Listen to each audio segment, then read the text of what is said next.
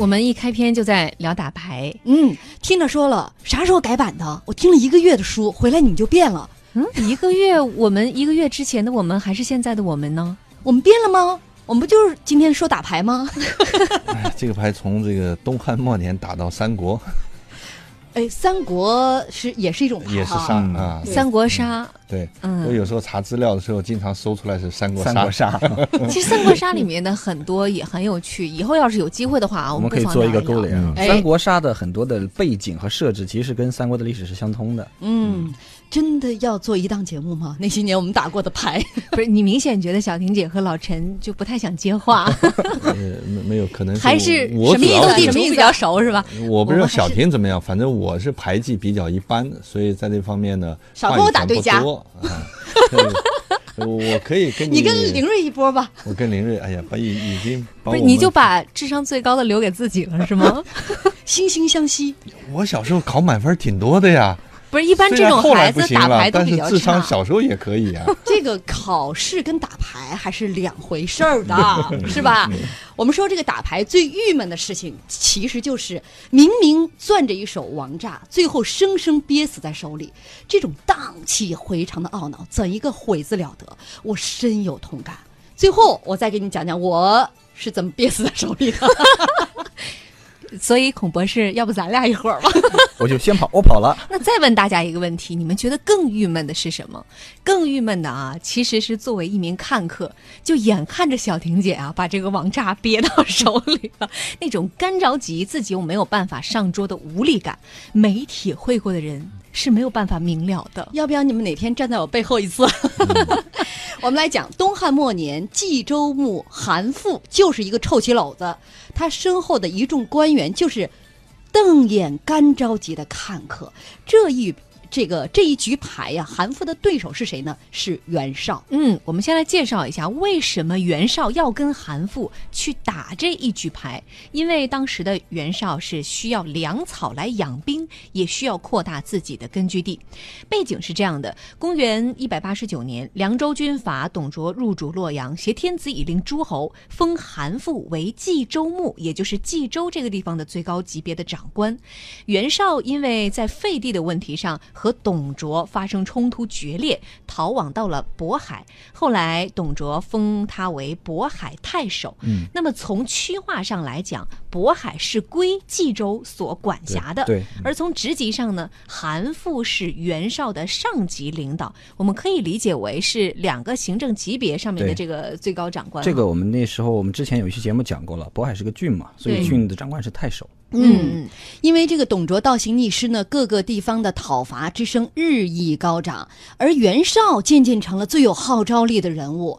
那你说，作为他的顶头上司韩馥，眼看着袁绍的势力迅速膨胀，心存忌惮，同时还有那么一丝丝的嫉妒。嗯，啊威胁到我怎么办呢？不是，关键是你在我手下，你名气比我高，就像林睿现在，林月心中暗暗感到了不安。不是这这你怎么平息我心中的嫉妒、怎么羡慕？我把我手里的王炸给你，偷摸给你。那于是呢，这个韩馥啊，就在暗中悄悄减少了对袁绍的粮草供应。嗯，那我们都知道，其实不论是行军打仗还是坐守一方，粮草就好比是蛇的七寸，明眼人都知道这当中的利害关系哈。袁绍呢，他身边有一个智囊叫做冯骥，庞纪，庞纪，他当时就提醒袁绍说：“将军啊，你身为反董的这个盟主，倡导的是大事儿，但是现在却在粮草的问题上需要看别人的眼色。咱们如果说不能谋取一个州作为根据地的话，日后恐怕是难以为继的。”嗯，袁绍也是知道这当中的道理的，只不过当时冀州兵强马壮，而自己的部队呢，说实话连温饱都很难保证，而且是一支疲惫之师。他的考量是我万一一击。毙命没有做到，一击失利，很可能连我现在手头渤海的这一块立足之地都会没有。原来还能吃糠咽菜，嗯万一输了，现在连窝头都没了。了嗯，呃，于是呢，这个庞纪呢又给他献上了一个计谋，就说你可以悄悄的去联合公孙瓒啊。当时公孙瓒是幽州的降虏校尉，你可以请他南下来攻打冀州，趁着韩馥惊慌失措的时候，你派这个说客说服韩馥将冀州牧的位子呀让给你。这个韩馥是个庸才，面对突发的危机，他一定手忙脚乱，一定让位给你。袁绍觉得诶很有道理啊，于是就按照这个计谋来行事了。后来果然，公孙瓒率兵而来，打着讨伐董卓的旗号，暗中去偷袭了韩馥。韩馥迎战，兵败。嗯，我们说知己知彼，百战不殆啊。其实这个袁绍和韩馥坐在牌桌的两头，现在的这个局势，相当于是袁绍和他手下的智囊庞纪在分析对方打牌的这个人，分析的是韩馥，而庞纪给他的判断是两个字儿：庸才。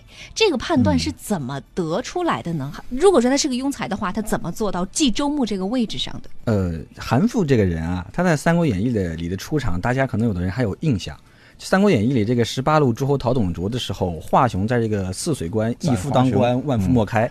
然后去了几个人都被华雄杀了。这个时候韩馥出来了，说：“我有上将，对我有上将潘凤可斩华雄。”结果把潘凤的命送了。结果华雄这个潘凤刚出去没多久，然后小下面就有人冲进来，报潘凤又被杀了，就把手下人给送了。其实韩馥在真实的历史上呢，可能没这么窝囊，但是也好不到哪儿去。韩馥，我觉得他在当了冀州牧之后表现出来的无能，就是四个字，叫进退无据，就是在这个汉末的政治生态当中找不到自己的位置。我们知道，这个韩馥他是颍川人，也是氏族大家。当时这个颍川东汉的颍川有四大家族嘛，这个荀城中韩，他也是其中的一个大家。啊，像郭嘉、荀彧都是颍川的，对，都是颍川人。所以说呢，因为有这个基础呢，在董卓当时入京拉拢这个士人集团的时候，韩馥就被分到这个冀州去做州牧。应该也是一个比较高的一个官员了，但是你发现当他做了州牧之后，是完全没有找到自己的位置，进退失据。为什么这么说呢？我们举几个例子，其实很简单。你看这个，他到了之后，发现袁绍做了渤海太守，但是袁绍虽然是他的手下呢，袁绍的名声也好，能力也好，声望也好，都比他高，所以他就很忌惮袁绍。但是忌惮袁绍呢，又采取不了什么实质性的措施，又什么都不敢做。所以你看他采取的措施是什么？他当时怕袁绍造反给自己惹麻烦，就经常派人去盯着袁绍。对，但是盯着也就仅仅是盯着而已，什么都不敢做。嗯，后来乔茂伪造书信起兵了以后呢，他就召集手下人开会。开会的时候问了一句什么话呢？叫做：“哎呀，这个都起兵了，我们是帮袁绍呢，还是帮董卓呢？叫当今助袁氏爷，助董卓爷。”结果手下就给他怼回去了。手下说了一句：“说我们借我们现在新兵是为了救国，怎么？”还分袁董呢，叫今兴兵为国，何谓袁董？韩复就被怼的话都说不出来。就明明是一个州牧，结果他的这个考量的立场却让你觉得很奇怪、很狭窄。还有格局太小了事物的这对个判断呢，完全就失衡的一种判断，对抓不住重点。其实这个韩复应该来讲还算是有一定的基础的，而且他就像刚才我们前面导语说的，这个手里的牌阵还不错。一个是出身也算是大门阀家族，然后颍川这个地方藏龙卧虎，平时郊游的呢也都是高大上的一方人物啊，而且去了冀州这个地方，东汉三国时期这个冀州堪称冀州之首，对冀清幽并，不管是你看陶公主让的那个徐州啊什么，那都是其实是小州。冀州这个地方，冀州牧军政大权一把，而且这个呃这个《三国志》里原话来讲，就是叫什么带甲百万，可知十年。对，兵力呢有百万，粮草可吃十年。说在这么富裕、这么有实力的一个地方做老大，而且也不是这个随便能做的。那么董卓当时表他呢，应该说也是看中了他方方面面有一些这个形式上的一些优势的，所以这个就真是应了那句话，一个是徒有其表。嗯啊，听完我们今天这故事，大家就会觉得这么好的冀州有好的出身给他白瞎了，哎有好的地盘，然后呢，有好的，也有一定的名望，要不然不会表这么一个这个冀州牧。这样我们稍微休息一下啊，呃，我们先进入广告，呃，记住今天微信公众平台回复的关键词是“王炸”，相应的福利是充满有限想象空间的即开型中国体育彩票，面值五十元，我们将要送出四份。九点三十分还是那些年的摇红包时间，记住所有福利参与的前提是要关注我们的公众账号，微信公众平台搜索“那些年”找到我们，并且关注我们就可以了。欢迎大家继续锁定收听《经济之声那些年》，我们今天啊。跟大家来互动的这个主题是：你是那种攥着王炸最后却憋死在手里的人吗？是其实今天我看一下大家留言啊，大家对这个话题很感兴趣，因为很多人都是这样的人，所以不要嘲笑韩富哦所。以看来我我们都并不孤单哦。记住啊，我们这个。抢福利啊！嗯包括给我们互动今天的话题的前提是要关注我们的公众账号，微信公众平台搜索“那些年”，找到我们并且关注我们就可以了。如果说袁绍和这个韩馥，呃，两个人的这个之前哈、嗯这样的一场这个一场牌局，嗯两个就是说人在对打。对两个人这个交道像是一场牌局的话呢，嗯袁绍相当于做了一个局，哎，嗯相当于有点出老千的意思。为什么呢？因为公孙瓒是他找来的，嗯而且那公孙瓒也不是真要把那谁打趴下，把韩馥消灭为止，就是吓唬吓唬他。就三三三个人斗地主，然后这个公孙瓒是袁绍拉来一块儿打韩馥的。对，呃，就是其实就是一个出老千，打让对方这个心理崩溃的这么一个人。这个可能更像德扑里面两个人合伙起来吃另外一个人。嗯嗯，但是无论如何，袁绍的第一步非常成功，就是营造了一个危局。嗯，所以营造完第一步危局之后，就按照之前他手下的这一位谋臣啊庞纪给他出的计策，下一步该干嘛了呢？应该找说客来说服韩馥让出冀州牧的位置。当时袁绍派出了两位。说客对着这个韩馥说：“公孙瓒南来，各郡都在响应。袁将军也率领军队向东而来，其意图难以预料。说实话，我们是真心的替您的处境感到担忧啊。嗯，韩馥一听特别害怕，就哆嗦着：“你说的有道理呀、我该怎么办呢这乡村爱情里面的角色穿越了吗？？”他他他颍州人，差不多也也能靠得上。听起来特别憨厚啊。这个说客当中啊，刚好有一位是韩馥的亲信，也是颍州人，叫做荀臣。嗯，荀臣这个人，他的臣是一个言字旁，一个那个慎陈荣的陈，啊这个这个人呢，呃，大家很很多很容易被念错，就很多人把他愿意把能会把他读成狗剩，嗯狗剩，长得好像养 没读我觉得从此听众朋友一定记住这个人了。呃，这个荀臣呢，他在跟韩馥对话的过程当中非常有技巧，以问代答，连发三问，就直接把韩馥的心理防线给击溃了。首先第一问，他就问了，说：“哎呀，您自己估量一下。”论这个宽厚包容，天下英雄豪杰归心，您比袁绍如何呀？那那我我不如他。接着我又问：这危急时奇迹决策、智勇过人，您比袁绍又如何呀？嗯，那我还是不如他。数世以来恩信满天下，家家受惠，您比起袁绍又怎么样呢？那我就更不如人家了。那你还好意思在冀州牧这个位置上待着？重点就是落在这儿了啊！人家荀臣说重点了，袁绍是一代豪杰啊，将军您三个条件都不如人家，但是却位高于他。袁绍可是绝不可能长久屈居于您之下的。冀州乃战略枢纽要地，如果袁绍和公孙瓒联手夹攻，将军您的处境可想而知。当下您不如把冀州直接让给袁绍，袁绍必定感激于您，而公孙瓒也不敢冒犯。如此，将军您得了平安，也得了一个让贤的美名，多好啊！这说完了之后啊，韩馥直接就缴械了，全盘接受。你说的对呀。你说的都对，这相当于是袁绍啊，呃，打了一个非常漂亮的心理战。我们来分析分析他派出的这个荀。这差我我被你带沟里了，想说搞这事儿。狗剩荀臣他这连发三问之后来一个总结陈词，高明在哪儿？为什么直接就把袁绍的心理防线给击溃了？这个谈话其实很有意思。你发现狗剩儿荀臣啊，荀臣他他个大就很熟悉，他是荀彧的弟弟。对啊，著名谋士荀彧的弟弟。你发现他这番话呢，其实没有错，就没有假，并不假。嗯但是他说他是哥哥，嗯对啊，对，但是他其实只是做了一个选择性的呈现。嗯你发现他呈现的都是片面的东西，比如说第一点，他只谈袁绍这方面的优势，而回避袁绍的劣势。袁绍的优势是什么呢？相对于韩馥而言，他确实个人名望也好，能力也好，是要比韩馥要强的。但是劣势很现实的就是在现实力量配比上，袁绍是没有根据地的，没有兵源来源地的，没有粮草根据地的。所以说，在现实力量上，袁绍其实是完全是劣于韩馥，无法跟韩馥正面抗争的。而且除了有名气，嗯，除了有名气对，然后啥都没有。然后你发现还有第二点，第二点是更就更有意思了，是什么呢？只说了你让了这个冀州之后，可能出现的好处是什么呢？就是你能够换得一时的平安，避免了两面夹攻。嗯但是绝口不提你让了之后一定会出现的坏处，那就是在乱世你再无立锥之地，你的下场会越来越惨。嗯所以你发现这个选择性的呈现是很精明、很很机智的。嗯，所以，所以你们是评价这个袁绍心理战的高明，我倒是觉得他这个高明嘛，不如刚才林瑞和小婷一问一答的那个场景高明，活灵活现的我 不如他三《三国志》里头的历史的这个状况啊，还原在我们，所以这也就是们听众我们都说了，说小婷姐，你可以去好莱坞动画片配音喽。没有那么土的人物。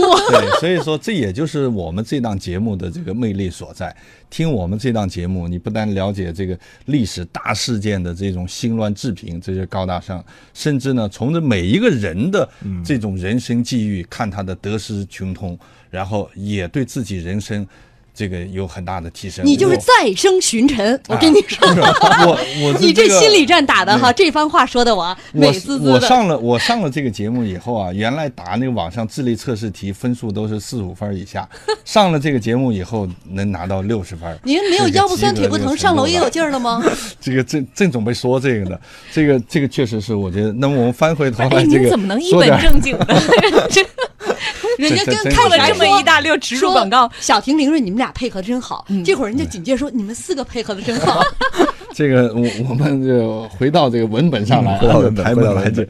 其实我觉得这个是韩复啊，之所以后来出现这么，就除了刚才提到的一个理由徒有其表以外，这内攘不行以外，还有一个就是这是当然他这是主观的，从外部客观的这个角度来讲呢，有一句话说明的很到位。不怕贼偷，就怕贼惦记着。嗯，他被袁绍这个贼惦记，而且袁绍这是大贼啊，他不是一般的小贼啊，而且手腕啊、计谋啊，然后旁边这个这个跑龙套的，给这个做这个这个插科打诨的各方面的人马都配合的都好。第三个因素呢是台本设计的非常的到位。那跟我们一样。啊，对，所以说你看，就是我本来不善言辞的个人，在这么好的台本设计下，也能够侃侃而谈。你看袁绍在诱这个呃韩馥的过程中啊，一步一步的这个台本，外部的力量压力，然后内部谋臣的这个游说鼓动，把他心智动摇。嗯啊，再一个呢，我觉得这个第四一个这个就是不是说自己不行，是对手太强大了。嗯，啊，而且其实我们以前的节目也聊过，就是在这种话术上啊，其实是很讲究这个力道和时机的。嗯你看，像这个狗剩巡陈，不不不能不能再这样了、啊。巡陈呢，其实他的这几番话，尤其到最后那一部分，相当于是给韩馥呃吓唬了一下，威吓了威吓了你一下。嗯就是如果说你不这样的话，其实你想一想，你你你可能是火烧眉毛了。这个就是说明他们什么呢？说明对韩馥这个人的认识非常人性的了解非常的这个透彻。对，就是知道你就是一个胸无大志、你只求偏安的一个人，所以我要给你一个你看起来比较稳妥的后果，视对象而去用手段。所以你发现用这个吓唬的手段的时候非常好用，一步一步、步步逼近，韩馥一步一步退，觉得嗯，好像只有这一个。我们现在常说细节决定成败，还有一句话就性格决定人生。嗯，韩复是典型的性格决定人生。然后他在这些呃，不管是这个呃巡巡城啊，还是其他人的这些语境。这个设定当中啊，他一步一步按照他们设定的那个语境，代入感非常的强烈。就是我给你做好了你的人设，对对对，做好了这个这个人设之后，是让你自己慢慢的进入到自己觉角色当中得非常的。合理，非常的有道理，而且你会觉得这是为我着想啊，所以我为什么不听从这样良好的一个建议呢？对所以旁边任何有反对，呃，韩复其手下也有明白事理的人啊，好几个都反对，然后听不进去，所以一步一步走向最后。这这就是卖车卖拐那个，一听就觉得，哎，大哥你说的有道理啊，理哎 对呀、其实，在心理当中哈，心理战术当中，像吓唬这种手段哈，在时机啊、力道方面啊，嗯，掌握它其实是有诀窍的，嗯就说或者说是有门道的。你用力过猛，万一让对方激起了，说那咱就破釜沉舟呗，对。对吧？也有这种可能，所以还得掌握住火候。你看他这个，所以为什么说袁绍的这个去劝说，劝说的很很机智，或者说很细致呢？他没有直接说，哎，你把这个技术让给我，要不让给我，我就跟你撕破脸了，我就跟你冰火相见，我就跟你刀冰刀相见了。没有，他的办法是什么呢？先去讲公孙瓒很强，嗯，借公孙瓒来压韩馥，然后又借袁绍来压公孙瓒，说，哎，你看袁，因为当时我们还知道还要知道一个背景，就是这个韩馥是袁家的门生。对袁家是有一定的依附或者是一定的信任的。你看，先抬出公孙瓒来压你韩馥，说你看公孙瓒要灭你没办法，那怎么办呢？给你，我给你找一办法，借袁绍来压公孙瓒，说你如果说投了袁绍，那你就没事儿了。那你如果要不给的话，你的结局就是家破人亡。所以这么一下，一刚好很到位的一下，韩服就认了。你看哈，用两个电视剧当中的人物来对比哈，一开始呢，拿公孙瓒下呢，就有点像机器猫里边那个康夫大熊，对吧？你看我，你看大熊多厉害，我找大熊来，那个大熊一会儿来打你啊。然后呢，另外一种呢，他进入他的心里，就是门生嘛，就有点像这个梅超风看见了黄蓉。那你想想，师傅，我之前我再厉害，但是看到黄蓉的时候，那是那是我的小师妹。对，所以说袁绍多厉害，这两招都用在韩服身上了。所以武侠小说都是看历史。